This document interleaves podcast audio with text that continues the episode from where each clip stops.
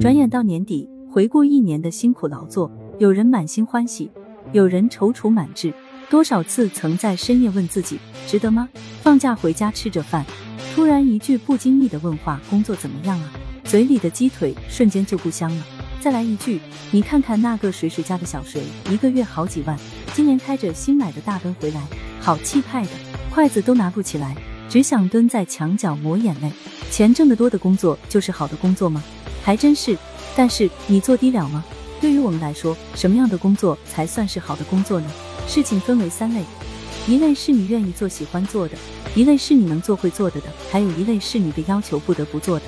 如果一件事情同时满足了以上三种情况，那么它自然会是一个好的工作。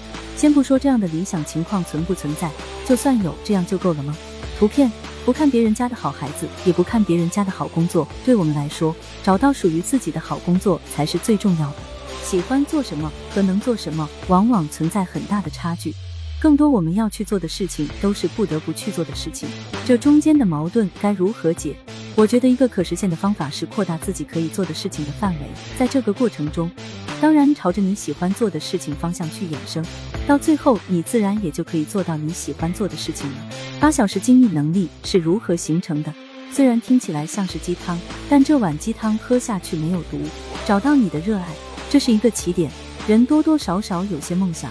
当梦想照进现实的时候，不是被现实的黑暗所吞噬，就是让梦想的光撕开裂缝。